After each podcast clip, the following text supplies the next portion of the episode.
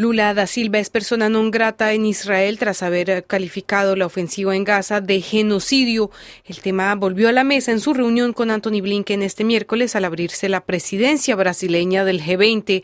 Blinken sencillamente expresó su desacuerdo con Lula, uno de sus principales socios en la región, como lo explica Héctor Saint-Pierre, director del Instituto de Relaciones Internacionales de la Universidad Estatal Paulista. Ya hubo una reunión entre Lula y el enviado de los Estados Unidos y fue una reunión muy cordial. La tensión diplomática es entre la diplomacia brasilera y la diplomacia del gobierno actual de Israel. En general, inclusive la reunión con, el representante norteamericano, inclusive la declaración de Estados Unidos, que obviamente fue crítica al discurso de Lula, fue eh, tibiamente crítica porque corresponde, es el único país que apoya incondicionalmente a Israel. Pero en general, Brasil siempre tuvo un buen relacionamiento con los Estados Unidos. Brasil tiene un general en la cadena de comando del Comando Sur.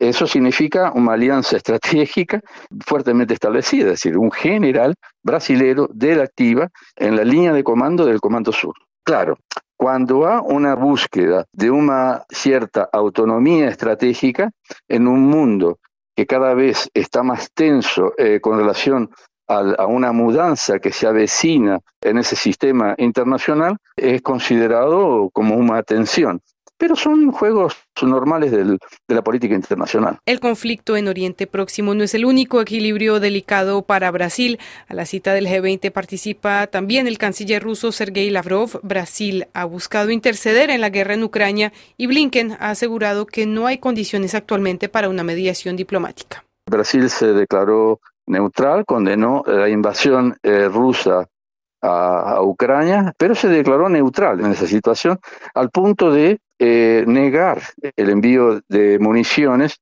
para los tanques alemanes eh, que serían enviados para Ucrania. Es decir, eh, Lula es reconocido internacionalmente por su capacidad de negociación. hay pocos, poca lideranza política internacional que tenga condiciones de transitar entre ámbitos políticos eh, antagónicos. Eh, Lula es uno de ellos. Va a ser una buena reunión. Héctor Saint-Pierre, director del Instituto de Políticas Públicas y Relaciones Internacionales de la Universidad Estatal Paulista.